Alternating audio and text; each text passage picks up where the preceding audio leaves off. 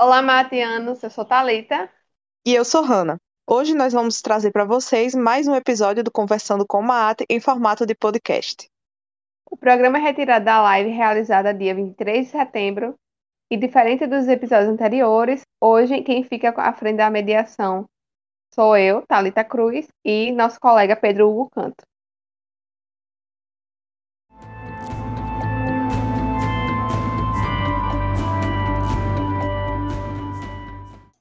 Professora, eu, eu tenho aqui um. Eu acho que é melhor, antes da gente continuar com as perguntas e tudo mais, com a questão do. que agora a gente vai entrar na questão de ensino de história, educação patrimonial, atrelados à história antiga e não.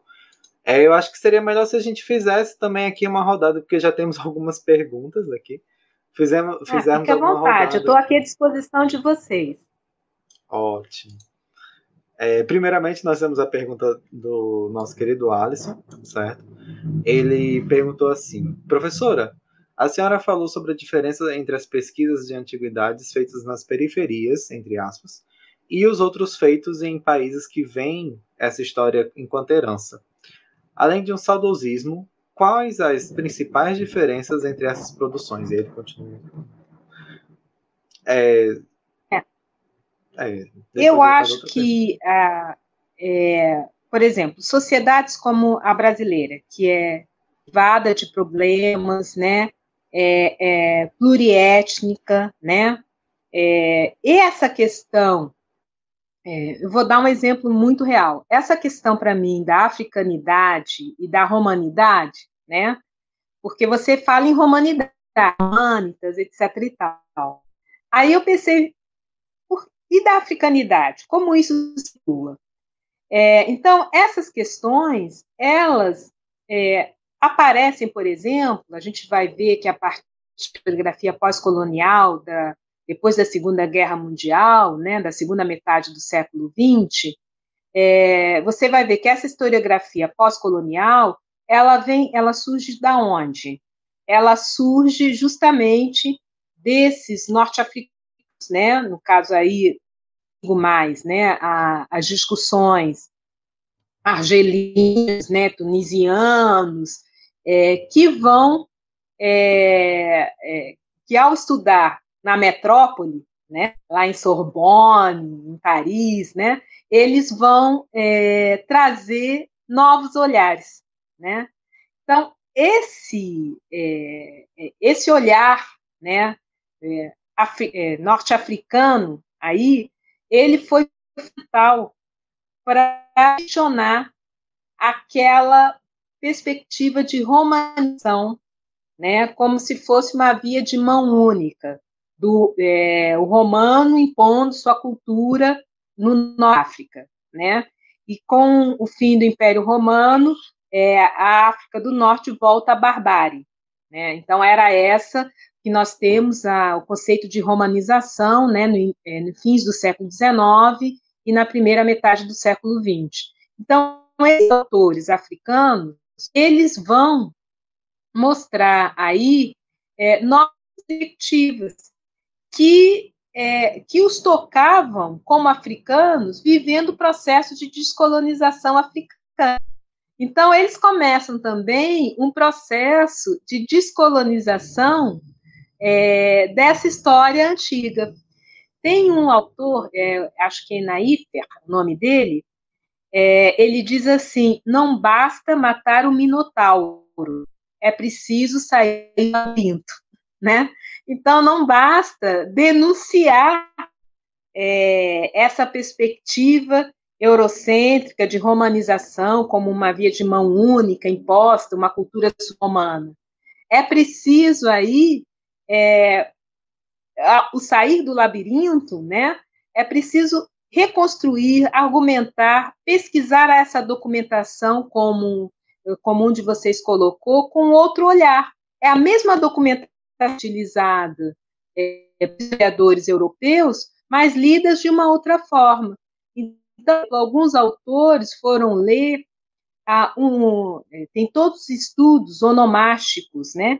Então foram procurar nomes de origem africana, púnica, neopúnica, foram procurar epigrafias é, neopúnicas. Então, isso traz uma, um olhar aí que vem de uma um lugar de fala da periferia, entre aspas aí, né? Que não é isso, né? Então isso traz uma um, novas questões, novas reflexões e isso enriquece o debate historiográfico, né? Não sei se eu respondi Exatamente. aí a pergunta do, do colega. Eu acredito que sim. Ele fez mais uma pergunta aqui, o Alisson, é agora sobre a pesquisa da, da história da África Antiga. Então, professora, como você vê as pesquisas em África Antiga no Brasil e quais as possibilidades de pesquisa que você vê para essa área? Eu acho que é uma área em construção. Ela está aberta. É, eu acho que é, eu vejo né, é, essa, essa questão mesmo do, do Egito, né, é, é, também se abrindo, né? Porque o Egito é uma história milenar, né? Então você tem diferentes fases, interações culturais muito grandes aí. É, eu acho importante para superar essa divulgação, esses trabalhos que estão sendo realizados né, em diferentes grupos. O pessoal, por exemplo, do Labeca, né? que é o Laboratório de Estudos de Cidade que acho que, inclusive, não sei, acho que a Márcia faz parte, não tenho certeza. É, ele tem uma, é, uns materiais muito interessantes, em que aparece o mapa do Mediterrâneo, e você, clicando em cima, ao Zito, né, você tem informações sobre diferentes é, diferentes é, sociedades ao longo do Mediterrâneo. Então, é, difundir esse tipo de trabalho, teve que eu trouxe para os alunos várias imagens é, de vestígios arquitetônicos. E perguntei para eles onde eles, onde eles situariam esses vestígios, de que, é, de que região seriam. E estou falando, ah, Europa, e aí eram do norte da África, da Palestina, assim, de diferentes lugares. Então, eu acho que a necessidade de você levantar perguntas que sejam, é, que suscitem, que levem a reflexões. É, essas perguntas elas são fundamentais. Eu acho que a academia está produzindo isso. É, se você fazer uma pesquisa né, no banco de teses da, da CAPES, o Dominique faz muito isso, né, de história antiga, mas acho que vale a pena, o Dominique lá de Santana, vale, é, Dominique Santos, mas vale a pena pensar, né, sobre essa questão de fazer esse levantamento do que está sendo produzido em termos de dissertações e teses, né, é, sobre África Antiga, envolvendo aí Egito, Norte, África Sul-Saariana, é, para ir mapeando. Por enquanto, isso não aparece tão, tão evidenciado, né? É, mas já tem estudos, é, nós já temos estudos disso. Eu destaco é, os estudos da Cormichiari, também tem os estudos do, do Magalhães de Oliveira, também é, ele trabalha a África Romana, né? É, do próprio, é, do pessoal, é, se, vocês forem ler a Heródoto, né? A revista lá da Unesp, tem vários artigos muito interessantes falando sobre isso. É, eu creio que é questão de, de é, de dar o pontapé inicial, porque tem muito é, tem material sendo produzido nesse sentido. É, é começar a, é, como eu diria, a fazer uma busca, uma pesquisa, talvez levasse, se fosse necessário sistematizar isso e publicizar, né? Porque material está sendo produzido. Eu vejo, é, é, eu vejo trabalhos interessantes aí. E, inclusive, acho que um professor do Nordeste que, que, fez um livro recente sobre África Antiga, agora me fugiu o nome, que é, era uma coletânea, é Belchior, acho que é o nome dele, né? Ele fez uma coletânea é, chamando vários é, é, pós-graduandos, professores para escrever África Antiga e disponibilizou o livro é, é, no, no Google, né? Então vocês acham rapidamente os artigos da professora Ana Teresa Marques Gonçalves, né? Eu tenho um levantamento sobre isso. Se quiser, depois eu posso até passar para a Márcia é, para divulgar. É, e eu, e eu é, tendo a utilizar o que é produzido pelos colegas brasileiros. Claro que tem determinadas obras clássicas importantes, né, que você que você tem em inglês, francês, mas eu é, eu acho que a gente tem que ter a prática salutar de citar colegas brasileiros que têm estudos nessa área. Então, em termos de África antiga no Brasil, né, eu posso citar o de Magalhães de Oliveira, que trabalha com a Ana, principalmente período do Dominato, da Martina Nicolau Cormichiari, né, professora da, do, do MAI, do Museu de Arqueologia e Etnologia da USP, trabalha com África Berbere, né, a, da Adriana Ramazini, que trabalhou com África Púnica, né, tem é, da Ana Teresa Marques Gonçalves, que trabalhou com a questão dos severos, inclusive a tese de doutorado dela foi dada, né, sobre a questão da ascensão dos severos, né, que é uma dinastia afro-síria. É, há materiais interessantes, eu acho que, que tem como é, já dar uma boa base, né, para tratar E se não tiver tema. material, é bom fazer, né, professora? Já tem o, o é. projeto de doutorado aí. É, é bom é, fazer uma análise historiográfica, é isso é verdade. Exato. Que aí já, já incrementa mais ainda no nosso, nosso escopo né, documental. Aqui a gente tem, continuando aqui as perguntas, nós temos aqui a, a questão da, da magnífica Alaide, certo, Ribeiro, que pergunta assim: sobre as conexões entre África e Roma, como a senhora percebe o uso ou se há expansão, certo, de conceitos que enfatizam esse aspecto, é, como por exemplo o afro-romano, entre aspas, ou as ideias de África antiga? É, uma questão aí é, primordial, acho que a Mary Beer trabalha com isso, que é o conceito de cidadania, né? Então, esse conceito de cidadania romana é um conceito lato, né?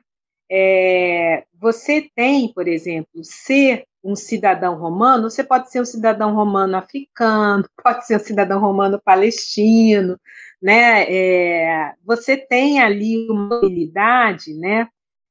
Que é, às vezes nós trazemos conceitos né, é, da atualidade é, para entender essa antiguidade. Né? Então, esse é, foi o caso que, que eu falei aí do Lólios Urbicus. Né? Qual é o conceito de. O conceito de etnicidade e racismo são conceitos diferentes. Então, você falar de racismo na, na antiguidade não se aplica. Esse conceito de racismo, que é da época moderna, ele é inadequado né, para entender essas interações culturais é, que existiam né, no, no, mundo romano, no mundo mediterrâneo. É que não houvesse é, diferenças ou preconceitos culturais em relação a outros povos, porque era um discurso de poder, né, também de inferiorizar é, determinadas culturas mas não é o conceito de racismo.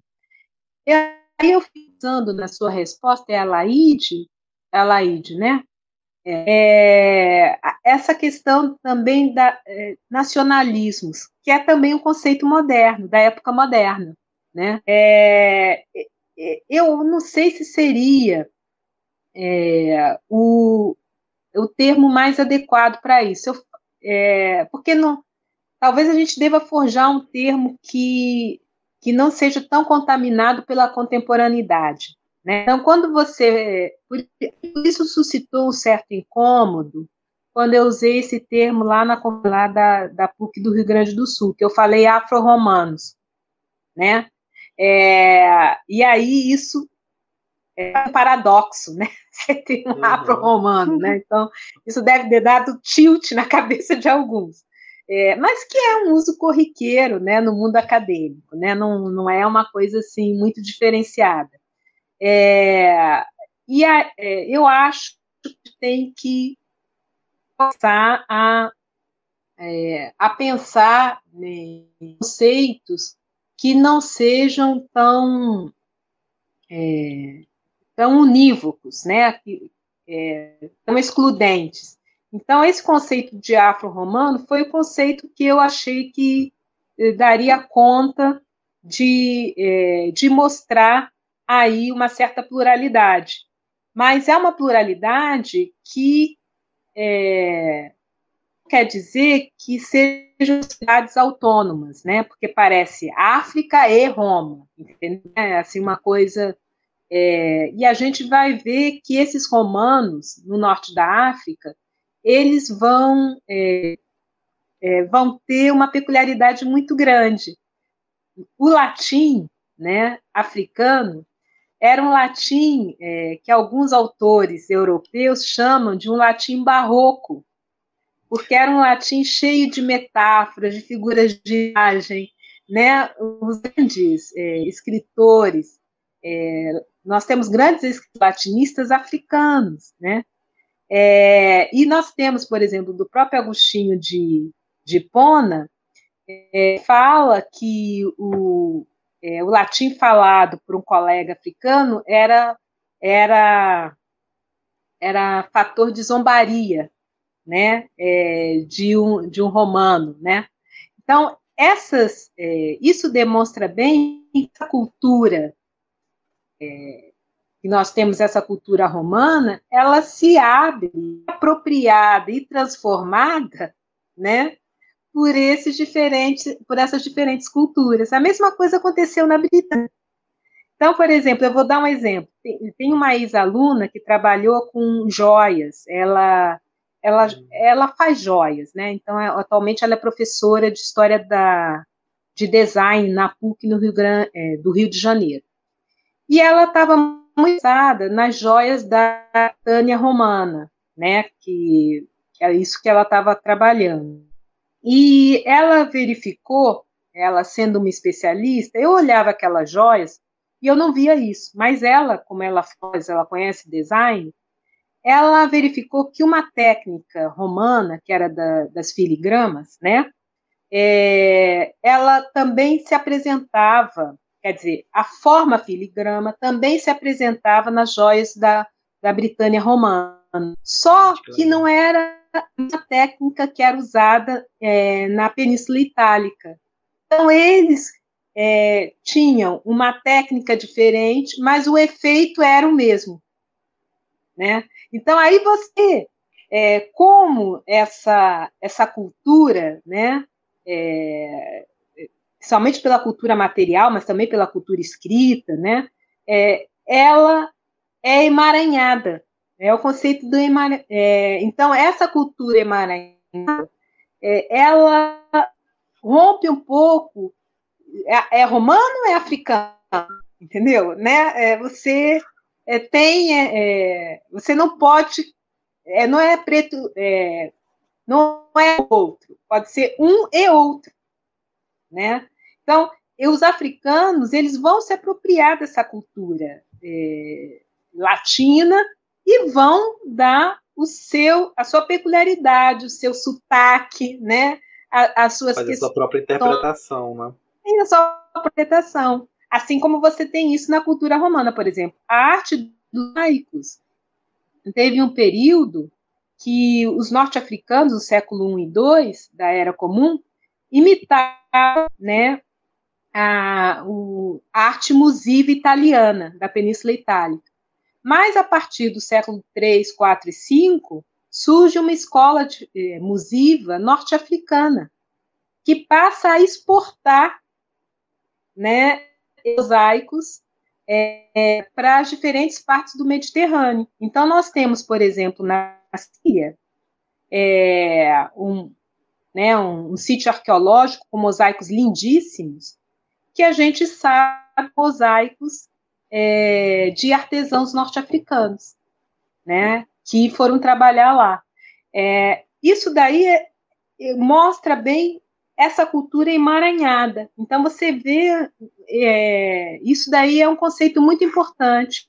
Teologia pessoal, né, está utilizando ao falar desse mundo mediterrâneo, né? Então, é, eu, às vezes eu fico pensando afro-romano, mas qual é o conceito que eu vou usar, né? Então, também é, essa dificuldade, né, de, de expressar porque a gente fica com medo de cometer anacronismos, né? Exato. A utilizar Exato. um conceito. Do termo, né, melhor dizendo.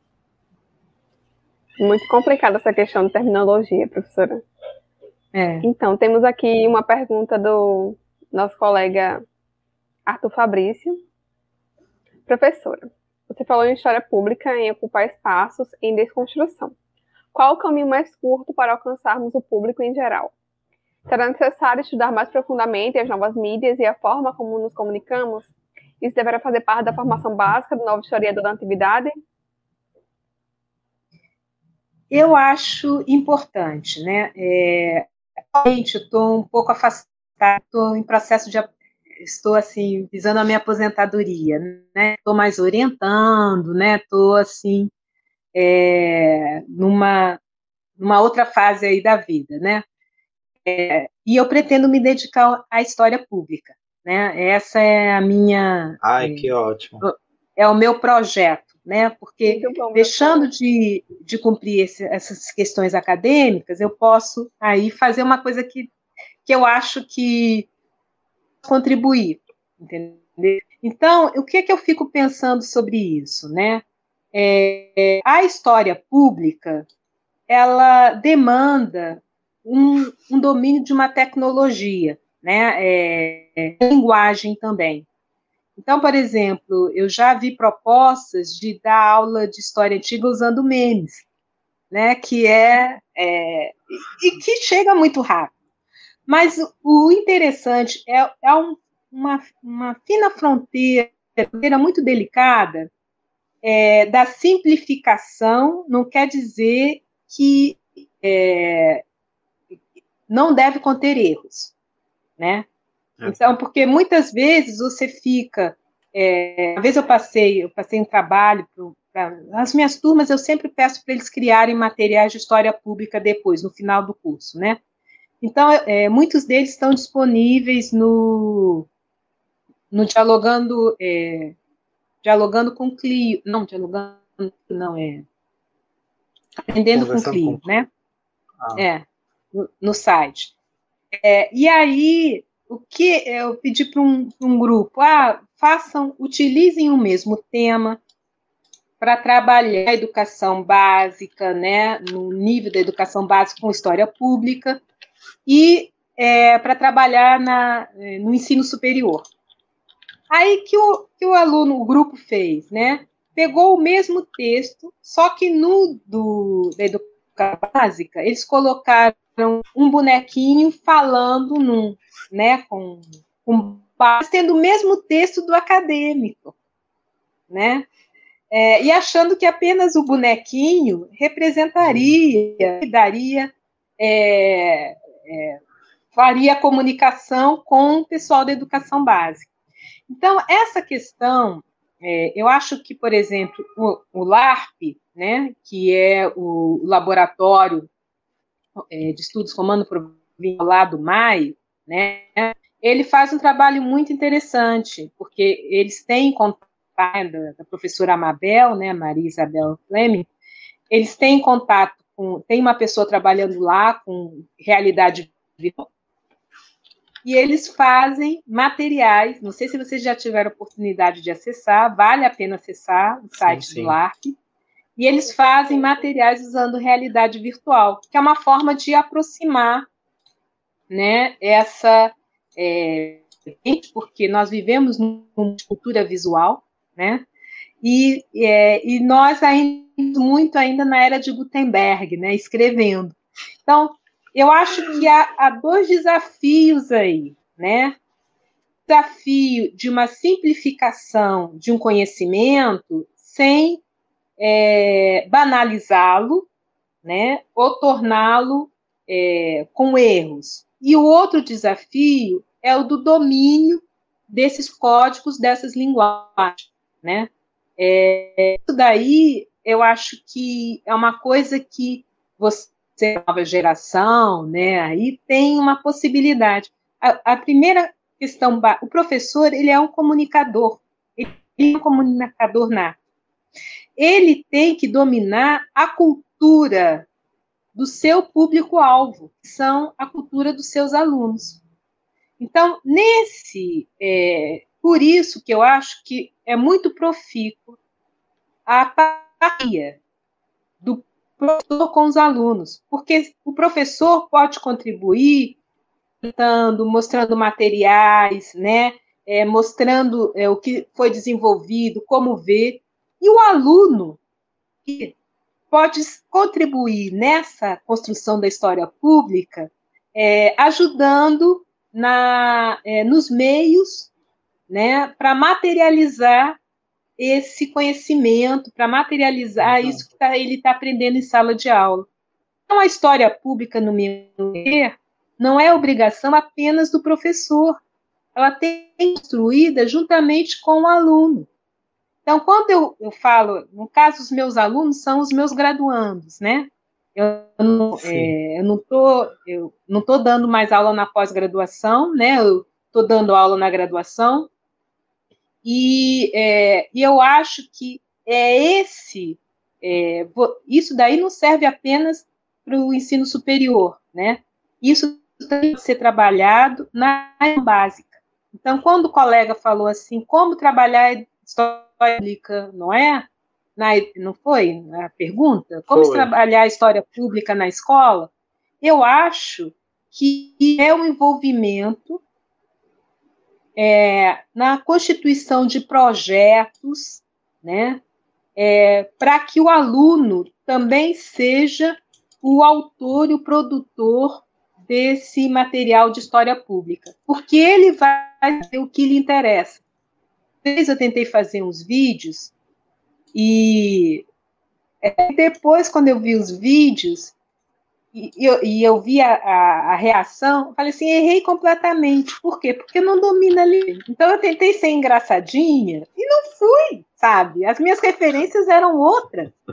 É, então, para a gente criar história pública, é necessário né, que a gente domine também esse, esse core, essa cultura é, juvenil, né, no caso aí. É, eu, eu, outro dia eu estava fazendo uma pesquisa na internet e aí eu achei um, um canal que era a história de Roma numa linguagem, eu não sei nem qual é o nome dessa linguagem aí, que é assim muito irônica, tem um nome lá da e eu acho e o cara falando sobre história de Roma, desde a fundação de Roma até chamado final romano, né? É, o cara tinha centenas de seguidores. Então, é, ele estava ensinando, e eu, né, aí eu fico pensando da, da do meu, é, é, é como eu diria, do meu círculo muito restrito, né, no máximo, se eu chegar a centena, eu fico até contente, mas ele tinha é, ali a recepção de centenas de milhares. E numa linguagem, é, numa linguagem, estou sendo super né? Eu chamaria de pop, irônica, esculachada, sabe? Uma linguagem totalmente esculachada, tosca, né? O desenho animado dele, e, é, e usando gírias e uma série de coisas. Aí o cara tem o canal dele, acho que chega a ter milhões de seguidores. Eu fui atrás, quem é esse porque eu vi que na, na forma como ele faz os seus textos, ele, ele, tem a document, ele tem o domínio da documentação escrita. Então, é, ele hum. e ali eu, eu, identifiquei os autores antigos que ele utiliza, tá? E aí ah, eu fui atrás dele. Sabe qual foi a minha surpresa? Ele é brasileiro. Ele é de São Paulo, né? Ele é um ítalo brasileiro. E, e tem milhões de seguidores. Milhões, né? O, no caso que me interessou foi da dinastia dos Severos, né? Que aí são centenas de milhares que viram aquele vídeo. Mas ele tem milhões de seguidores. E ele faz história pública, né? É, por quê? Eu, eu, ele tem conhecimento da documentação. Isso daí eu identifiquei. Até ele fala assim: olha, teve um tempo que ele parou de ar e as pessoas sentiram. E ele disse assim: é, desculpe, eu não estou publicando por, por, causa da pandemia. É, no Brasil está muito ruim. Eu tive pessoas da família é, que foram afetadas com a Covid. Ele, ele fala um pouquinho sobre isso.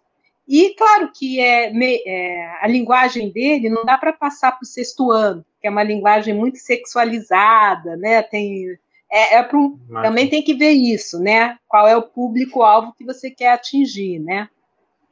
Então, ele mesmo tem, ele, quando aparecem os vídeos, ele fala isso, né? Que ah, para quem é muito sensível, né? Nem apareça por aqui, aquela coisa assim, né? Da, dá uma esculachada legal, né? E aí talvez desperte até mais interesse, né? E ele escreve em inglês. Ele escreve em inglês. Tudo em inglês. Nossa. Isso é o outro diferencial. Por isso que ele tem aí milhares de seguidores, porque também tem essa questão da em inglês. Então, isso traz aí uma diferença. Então, qual é o caminho das aí, se eu posso dizer isso, né? é, é primeiro é, você selecionar o conteúdo, trabalhar, né? É, eu acho que você selecionar esse conteúdo a partir de questões importantes. Então, você tem que identificar que questões importantes são essas, né? É, qual é o objetivo que você quer, o educacional, a partir daí, conteúdo, e ver, e ver qual é, é o código, a técnica, os meios, né, para fazer essa história pública. E envolva aí é, as novas gerações, porque isso é, é fundamental. Vocês vão aprender muito. Quando a gente fala ensino-aprendizagem, o professor aprende muito. Eu aprendo muito, por exemplo, várias coisas. O próprio site Aprendendo com Clio foi uma aluna de bolsista PIBIC. A professora, vamos fazer o pessoal já diz: olha, professora, isso já está demodê, agora é o Twitter. né? Então. Está demodê. É, é, demodê. Olha só, até a palavra que eu estou usando. Então, isso já está. Já é né, demodê a palavra. É. Aí você. É, aí eu chego assim: ah, tudo bem, então façam. Eu sou assim, façam e, e, e vocês levem adiante, né? porque é, vocês têm domínio aí dessa cultura deles. Então, vocês precisam conhecer o que está o que está circulando entre eles, porque aí vocês vão ser mais efetivos é, na opção, né, é, do é, desse conteúdo, né, desse conhecimento que você quer trabalhar, desse conhecimento histórico que você tra quer trabalhar. É, mas e não quer dizer de uma história tati-bitati, né? De uma história, assim, Sim. tudo no diminutivo, né? Não é isso, né? Pode fazer uma história interessante. Né? É. E, e, aproveitando isso que a senhora falou de, de conhecimento e tudo mais prático, de saber quem é aquele aluno, quem é aquele, quem é aquele público-alvo que nós temos, a gente tem aqui a, a pergunta do nosso querido Elian Castro, certo? É, que pergunta assim. É, faz uma pergunta relacionada ao ensino de história antiga e ao uso de fontes na sala de aula, certo? Quais são as possíveis. É, é quais são as fontes possíveis para abordar o contexto da África romana na sala de aula? Que a senhora pode Você dar uma ideia uma- para ele. Você tem uma variedade muito grande, desde é, é, documentação arqueológica, né, no sentido aí de, de construções, né, é, por exemplo, é, você tem no norte da África uma cidade chamada, hoje, hoje é chamada é, Tingade, antiguidade era Tamugade, que é chamada Pompeia Argelina, né, essa cidade, ela foi construída na época dos Antoninos, né, do imperador Trajano, é uma cidade que calcula-se que tivesse 15 mil habitantes, ficava ali, não no litoral, ficava na cadeia montanhosa do Aures, né, ali, é, e era uma cidade planejada, né, é, e é super bem conservada, porque é, não houve ocupação posterior, então, ali essa cidade está muito bem conservada. Você também tem a possibilidade, e tem outras cidades. Na Tunísia, é, grande parte até mesmo dos recursos que chegam à Tunísia vem de um turismo muito embasado nessas, é, nesses sítios arqueológicos romanos, né? Então você tem ali, mas também tem na Argélia, Marrocos, e o material está acessível no YouTube. Às vezes eu pego é, no YouTube, às vezes vem em árabe, né? Tudo bem. Aí eu, eu tenho toda uma, uma preocupação, né, de, de identificar. Eu, claro, eu não leio árabe, né? Não, infelizmente não, não domino esse idioma. É, mas eu, eu, eu vou selecionando também algumas coisas. Em turismo também aparece, né? Você tem lá, é, tem vídeo, tem muitos materiais, vídeos, se você for no YouTube, tente procurar através de, de termos em francês ou em inglês, né? Eu digo francês porque, como a maior parte dos países do norte da África é colonização francesa, aí você tem é, muito material que foi registrado, vinculado em francês. Então, por isso que eu falo que vale a pena colocar em francês. É, e você tem também é, mosaicos, você tem moedas, dá para é, estudos com moedas do norte da África. Tem é, uma documentação escrita também muito grande, uma documentação jurídica, né? É, é, no Código Teodosiano, é, a maior parte das perguntas que eram enviadas para a administração central, isso o Claude Lepeley trabalhou muito bem, era de origem norte-africana. Então, a partir disso, você, é, você também pode mapear é, questões envolvendo aí o norte da África. Agora, toma cuidado, porque se você olhar o Código Teodosiano, você vai ter uma ideia, havia uma requisição muito grande de orientações do norte da África, como se o norte da África fosse uma região problemática ou de decadência, né? Porque o Código Jurídico ele tende a trabalhar com problemas, né? Então ele vem para trabalhar com então se você pega um jurídico, você só vai ver os problemas ali, né? E aí é, é, é, você tem que tomar cuidado também com o tipo de documentação que você vai utilizar. Você também tem uma documentação epigráfica. O norte da África também é uma das regiões, o Corpus Scriptorum Latinarum, o CIL, o volume 8, é um dos mais densos, são originários do norte da África. Então, você tem aí uma documentação escrita. É, é interessante trabalhar, né, se eu estou numa sala de aula, tá? É, vestígios arquitetônicos, dá para trabalhar bem. É, você tem muitos mosaicos, você tem moedas, né? Essa cultura visual.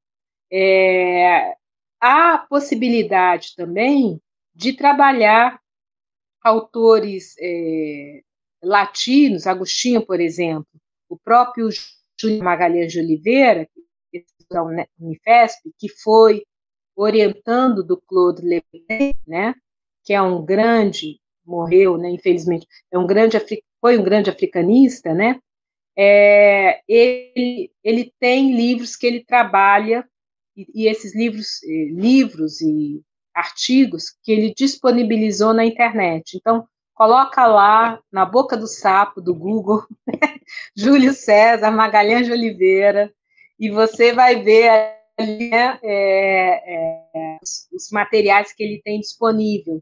E ele trabalha com, com essa, com estudos topográficos também, mas ele e é muito interessante porque ele trabalha a cultura que não é domínio apenas da elite. Então ele vai mostrar como é, há reivindicações de camponeses utilizando a, a escrita, né, textos epigráficos de origem é, de camponeses para indicar a proteção dos direitos rurais, né?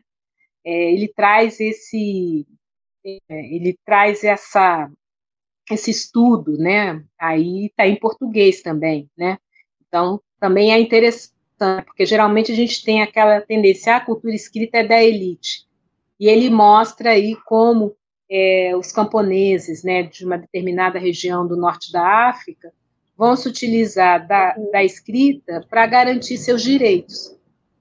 Tá? Sim, professora. Inclusive, Bem, pensando muito interessante mesmo, até para a gente ver como, como a não elite, né, atuava, é. como ela se manifestava. E aí, pensando justamente nessa questão, a Laide Ribeiro, ela fez uma pergunta relativa a isso. Partindo do nosso olhar periférico sobre história antiga, é possível dizer que atualmente a leitura de fontes escritas de sujeitos não africanos sobre África podem enunciar outras questões? É, é existe um conceito, eu gosto do, do Michel de Certeau, e ele tem um conceito de estratégia tática. Né? Então, o conceito de estratégia seria aquele conceito, é, seria as envolveria é, a vontade do dominador, né? É, de enquadrar, de é, então seria esse o conceito, né, de estratégia. E o conceito de tática é a arte do mais fraco. É quando você subverter e comer pelas beiradas, né, e tornar aquela ordem da estratégia como um coador com furos, né? E que as práticas cotidianas, né, vão é, mostrar a, a, a resiliência, a vivacidade, a sobrevivência, a existência desses outros grupos que não interessam é, à elite que eles pareçam, né, que eles são visualizados. Então, nesse sentido, é, é, que ele vai falar que a tática é a arte do mais fraco, é a arte da subversão. Você vai subverter a ordem imposta, hegemônica da estratégia. Então, os estudos periféricos, eu acho que nós fazemos a guerra de guerrilha, das táticas de subversão, né? A gente tende a furar essa essa produção historiográfica é, hegemônica, né, é, eurocêntrica, que, que tende a reproduzir conceitos tradicionais. Mas é, é necessário mostrar que essa questão da, da, da, tática de subversão, que eu estou usando aí o conceito de Michel de Certeau, é, não se, é, porque a periferia também está na metrópole, isso que eu ia falar, tá? Então, isso também é importante. Eu sei para vocês, né, que a é, pós-colonial é, que vai ter sobre o norte da África na antiguidade, ela veio de africanos formados em Sorbonne, é o Benabu, é o Marcel Benabu, é o, é o Fantar, né, que, é, que estudaram na metrópole, né, ali. Então, é interessante também a gente pensar, é, não reproduzir estereótipos, né? Como que é periferia? Periferia é, não está apenas geograficamente na periferia, a periferia está na metrópole, tá? Então faz parte disso, que essa metrópole, que essa ideia de metrópole, ela de centro, né? Ela deve ser relativizada, né? Porque no próprio centro você vê lutas de poder, disputas, interesses. Então você vê isso também é, ali, por exemplo, eu vou dar um exemplo, um, um centro muito importante que faz estudos cotidianos de África romana, na Sicília, porque parte da Sicília, a costa é, oeste, ela teve ocupação púnica, né, cartaginesa, e eles fazem é, e, e disponibilizam né, os anais de um evento super tradicional chamado África Romana, tá? É, esses eventos acontecem em Sassari, na Sicília, o, o Cagliari, na Sicília, a, a, aconteceu em Marrocos, né? Então, também com. É, é que eu falo, a Sicília, se a gente for pensar ali, é, é, é, é né? É, tá, tá ligada à Itália, mas produz é, uma, uma, é, um conhecimento, se debruça né, sobre uma realidade que não é o que se convencionou chamar o estudo cêntrico. Então, também é necessário a gente não ser preconceituosa, né? achar que os centros também não produzem materiais né, interessantes a respeito dessas Sim. outras realidades, dessa pluralidade cultural do Mediterrâneo. É a gente ler e conseguir problematizar, né? É. Nossas fontes. Né? A gente não pode descartar o que o centro escreve.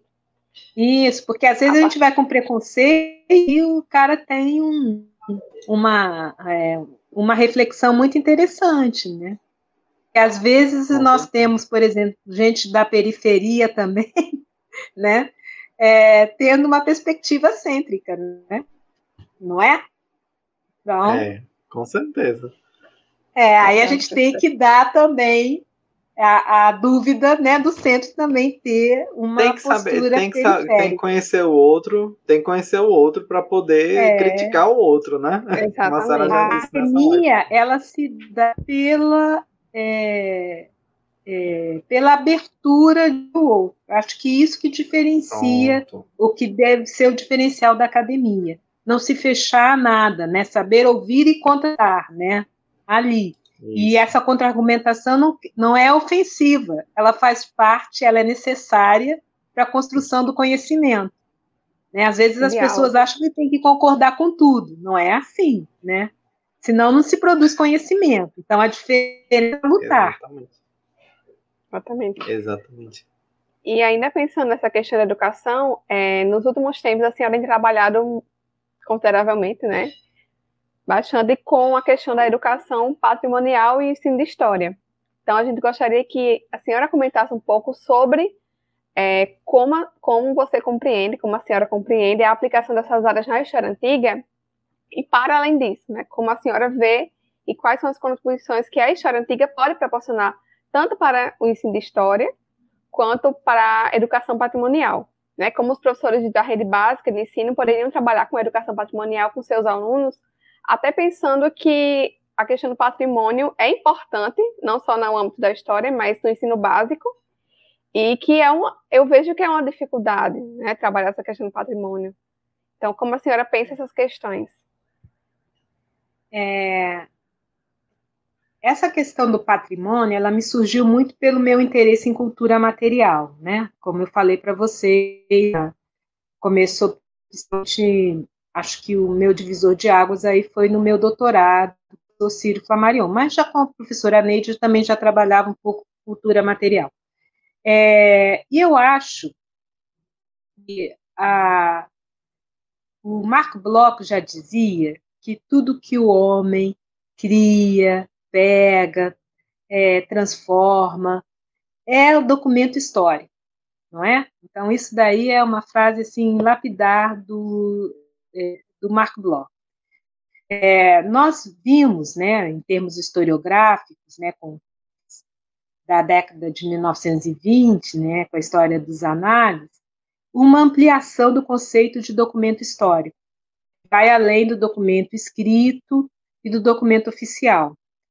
É, e quando você é, se abre para outros documentos, essa necessidade advém de pensar outros, de dar protagonismo para outros históricos que antes não tinham voz.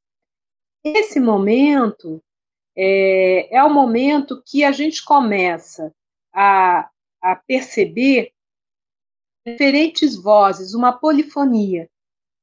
É, e isso faz parte de qualquer sociedade. Né?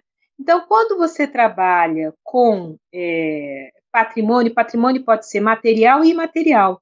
Até é, esse conceito de material e imaterial, todo patrimônio é, tem imaterialidade também, porque o objeto, a cultura material, ela não é apenas o vetor de relações sociais, ela é também cria relações sociais. Né? Os objetos, pela materialidade. O ser humano é um ser humano que é, uma das suas características, ele é fabricador, né? Quer dizer, ele fabrica instrumentos, utensílios. Então, isso faz parte da, é, da cultura humana, a fabricação dos objetos, e os objetos vão ter, é, é, vão ser apropriados, vão ser lidos, vão ser valorizados é, de diferentes formas. Então, quando você olha com patrimônio, eu acho que você amplia a possibilidade de dar voz a diferentes grupos sociais, né? É, e isso é muito positivo. É, e numa e diferentemente da ilha do século XIX, que era uma ilha tipo Indiana Jones, né, da, da busca do precioso, do bonito, né, é, você tem agora a, o uso dessa cultura material de uma forma é, de buscar entender relações cotidianas, né? É, de buscar entender conflitos também, é, é, valores que estão ali impregnados dessa cultura material. E isso pode é, trabalhar na educação básica, que aí vem a sua questão, né, de dar materialidade que a gente está falando. Porque é, muitas vezes, né, nós, como professores de história, é, é muito da palavra e da escrita, né? E, e às vezes o, o, entra por um ouvido, sai pelo outro do aluno, né? Às vezes, o que você fala, às vezes, 100%, se o aluno entender 30%, é, ficar ali olhar de 30%, você tem um lucro, né? A imagem tem é... mais poder, né, professora? A imagem, é, o material. Acho... Isso, eu acho que isso dá mais visibilidade, dá mais concretude para é, você pensar a produção desse conhecimento histórico. E aí, é, Peter Burke fala naquele testemunho ocular que o professor, é, que os historiadores são analfabetos visuais, né? É porque nós estamos muito acostumados a, ler a, o escrito e não sabemos ler o código visual. Eu posso é, me apropriar, né, desse, é, desse, fazer uma analogia com essa frase do Peter Burke. Eu acho que nós não sabemos ler materialidade, né? Porque é necessário, Verdade. assim como nós aprendemos a ler um texto, aprendemos a ler uma imagem, iconografia, nós temos que aprender também a ler a materialidade. E quando é materialidade, não é apenas o, o objeto, mas podem ser as festas, é, os, as construções, né? tudo isso é, é, é, e a gente tem que aprender a ler. Então, como isso vai se dar? Através dessa, do que nós chamamos de educação patrimonial, né? Então, a educação patrimonial é uma forma de você é, pensar a construção de uma leitura de mundo Porque o aluno já tem leitura de mundo. Ninguém é analfabeto, né? Então, o aluno já tem essa leitura de mundo. Então, aproveitar, aprofundar, sistematizar, é, descortinar uma leitura de mundo é, que abarque também a materialidade. Então, a educação patrimonial ela vai ser um instrumento importante na construção desse conhecimento. É, e o aluno vai, somente para a história antiga, que foi a sua pergunta, é aquelas realidades tão remotas, né, que o professor que aparece no livro didático, às vezes de uma forma muito superficial, com uma imagenzinha que é apenas uma ilustração, que não é trabalhada é, como um, um, elemento importante na construção do conhecimento histórico, a imagem aparece apenas na ilustração do texto escrito, quando tem relação com o texto escrito, às vezes nem tem, né? Mas é, é importante Exatamente. a gente trazer essa materialidade. E mais ainda, o aluno perceba ali é, que essa materialidade ela tem um conhecimento, uma técnica, uma função, ela se coloca dentro de um contexto histórico, ela circula, né? Ela é consumida, ela é dada, né? Perdão. Tem a questão também importante do tem a biografia do objeto, também é, é um. Como esse objeto, por exemplo, do Museu Nacional, é, chegou até nós, então, tudo isso é importante. E tem conceitos também que muitas vezes você se define por um objeto. Tem um conceito muito interessante que é o objeto biográfico. Eu desafio vocês, me tragam aí, que eu estou trabalhando pessoas, os meus debatedores, né? Algum objeto que certamente está próximo vocês que define vocês. Vocês conseguem trazer? Deixa eu ver. Eu acho que meu tapete é de yoga. de yoga. Ai, Isso. eu ia falar um Anubizinho que eu tenho aqui. Não. Foi a primeira coisa que eu pensei, assim. Uma coisa aqui do lado, né, que a gente Exato, eu sou cercada. Tem, por exemplo, eu vou dar um exemplo Agenda, aqui. Né? Minha namorada que me deu esse daqui. Olha, minha coruja, né, que diz assim Olha que não só. sabedoria. Eu tenho elefantes por causa da África.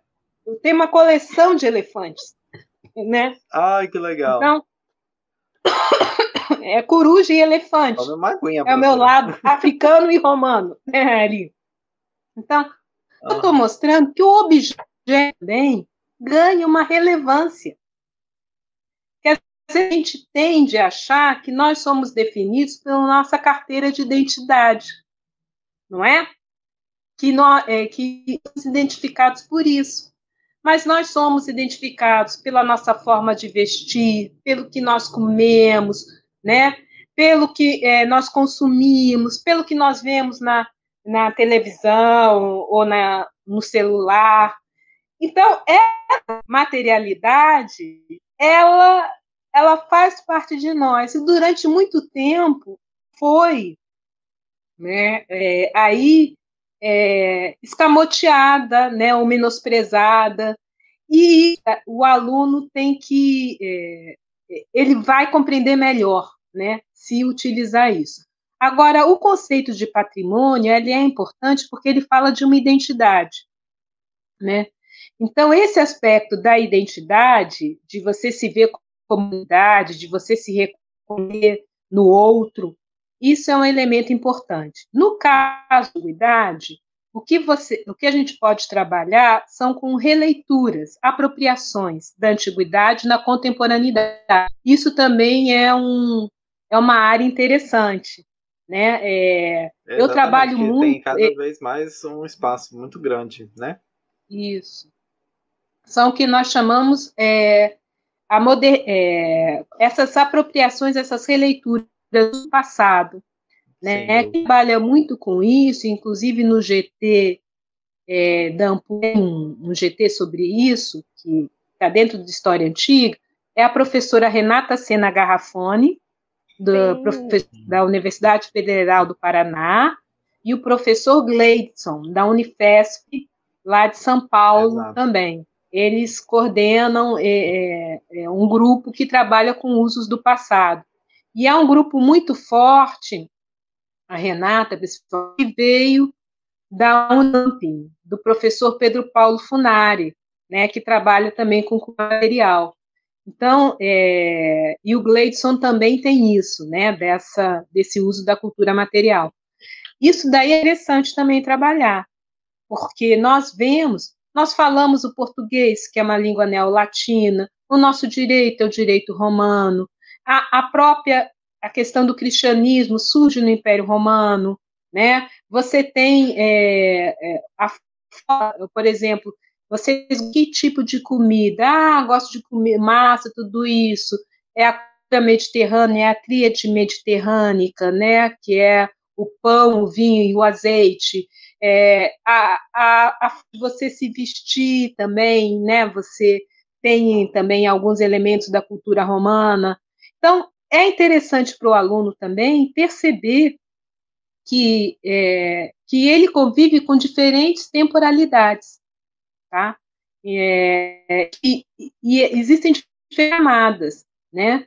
É, no Rio de Janeiro, que você foi a capital né, do, do, Reino Unido e até a década de 60, né, depois do Brasil República, você tem muito, mas muito material é, de arquitetônico, né, de influência neoclássica.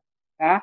É, então, isso é muito patente. Eu e o professor David estamos ah, desenvolvendo um projeto chamado Viva Mais Cidade, Vivacidade, né? Então, Viva Mais Cidade, quer dizer, a vivacidade. Muito bom, Tita. E é tentando trabalhar isso, né? É, essas apropriações, esses usos do passado, como essa antiguidade é relida, né? Tem uma altura dessa antiguidade em diferentes períodos, né?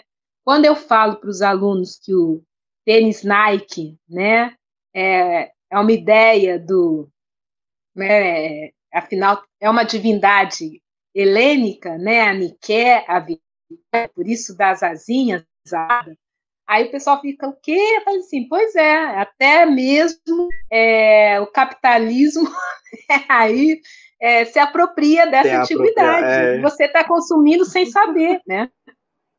Então, é, é importante mostrar isso, né? Trabalhar isso e é, trazer isso para os alunos, mostrar que é o que eu falo, eu não faço história antiga, eu faço história contemporânea. Né? A minha perspectiva é contemporânea. Nós fazemos contemporâneo. Né?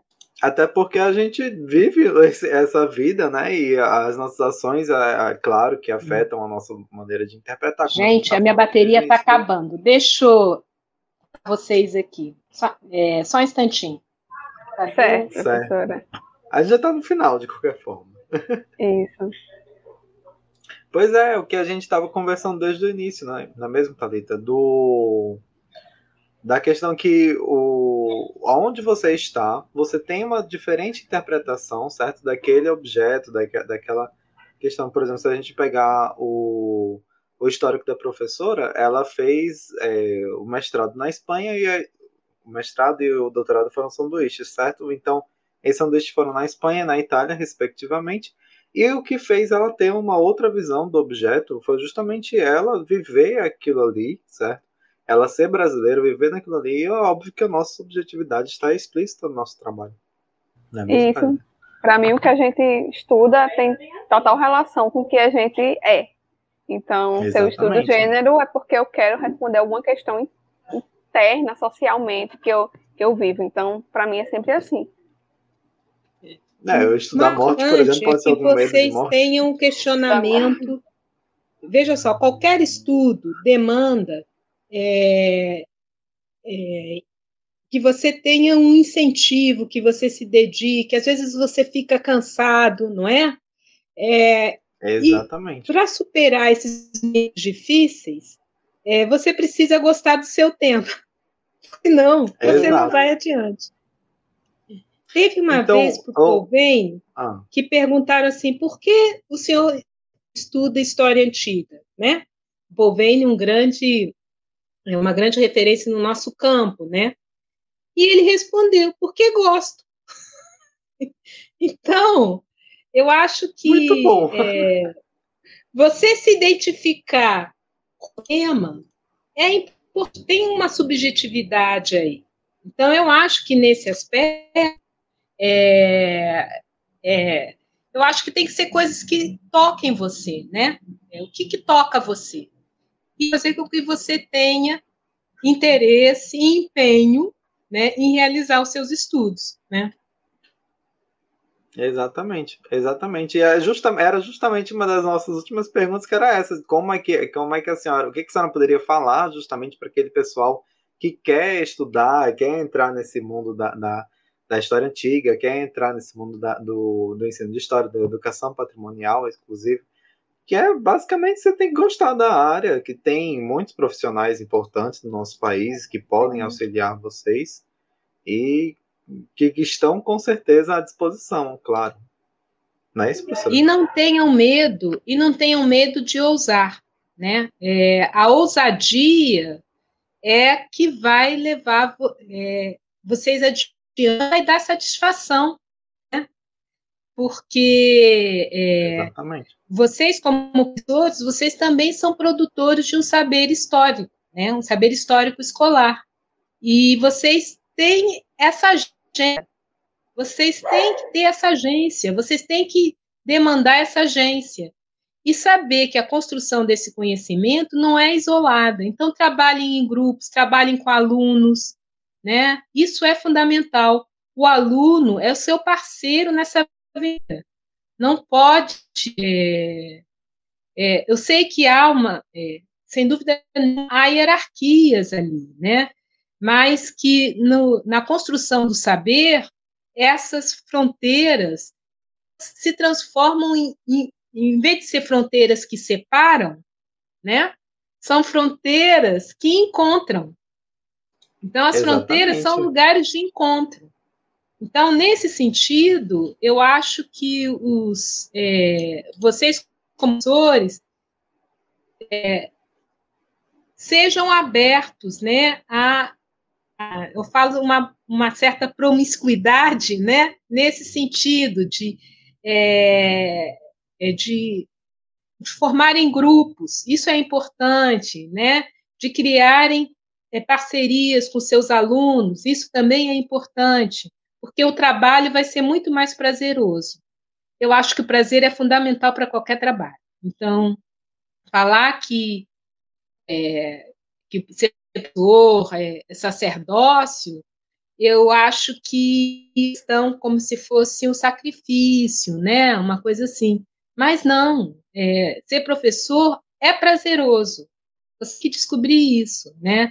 É o prazer, né? Só assim vocês podem levar adiante essa profissão, né? O, é, se for feita com prazer, né? Exatamente. Exatamente. Isso que é o, o, o básico, né? Da nossa condição humana, digamos assim, de fazer as É. coisas que gosta. É, e professora, por falar em fazer as coisas que gosta, é, a senhora tem alguma recomendação para passar para os nossos espectadores, né? É, algum artigo, algum livro, algum filme, uma ópera para assim, peça de teatro. A senhora tem visto ultimamente alguma coisa assim para recomendar sobre esse, esse assunto? Olha, eu posso me comprometer eu, de mandar para a Márcia um material que eu utilizo nas minhas aulas, inclusive com vídeos do YouTube, é, colocando por temas. Então, eu, Ótimo. isso daí eu posso fazer. E o material que eu já pesquisei, que está disponível na internet, é, desses pesquisadores que eu citei, né? Eu adoro citar os meus colegas. Então, eu, Perfeito. é, Ótimo. eu posso passar esse material para a Márcia, né? Porque é muita E coisa. a Eu gente fico, pode colocar assim, na com- descrição do vídeo qualquer coisa da- também depois, para ter mais Olha, acesso. Quem for vai ter os isso aqui. caracteres suficientes. Não tem Não, o a gente mínimo de bota, a gente bota um, um, um- um hiperlink e vai para A outro. gente pode criar alguma coisa no site, alguma aba, não tem problema. Exato. Ok. Eu vou colocar co- questões assim. Tem uns vídeos muito interessantes de um grupo da Britânia que é de antiga e medieval, que ele trabalha a questão do preconceito e do racismo na antiguidade. Eu acho isso fundamental, Nossa, porque é uma questão muito candente, né? Eu acho que a gente tem que fazer essas diferenças, né, e mostrar bem. Tem também é, aquela questão do Lódios Urbicos que eu achei muito interessante. Então, eu posso passear assim para Sim, vocês, sim, ótimo. tá? Inclusive que isso Fica pode ótimo. suscitar depois até, quem sabe, colóquios, né? Sobre ah, com isso. certeza. Isso daqui Tá? pode, pode ir Então, muito vai ser mais por essa linha, que é uma linha que atualmente que eu tô muito, a gente fica muito incomodado com a situação do país, né, com todas essas discriminações. Então, isso me incomoda bastante. E aí eu tenho é, recolhido materiais até para contra-argumentar e, e trabalhar esses assuntos. Posso mandar para vocês, falando sobre racismo, sobre preconceitos e essas questões. E Ótimo, professora. é, tá? Pode ser? Então, estamos chegando ao fim da nossa segunda edição do Conversando com a Ata. Eu queria agradecer à professora. Eu aprendi muito nessas duas horas de conversa. Eu acho que o público também aprendeu bastante. Fico contente. Eu gostei muito das suas perguntas, que as perguntas levam a reflexões, a gente a, a- a- a sistematizar melhor, né? Com certeza. com Obrigada certeza. pela Uma conversa oportunidade. de parabéns pela Eu que- iniciativa. Nós que agradecemos a senhora, professora. E, a todas as pessoas que estão aqui vendo. Exato. Isso. Bom, muito Tá bom. obrigado. É, boa noite, gente. Boa noite. Boa E noite. Fiquem bem. Obrigada aí por tudo. Sucesso. Obrigado.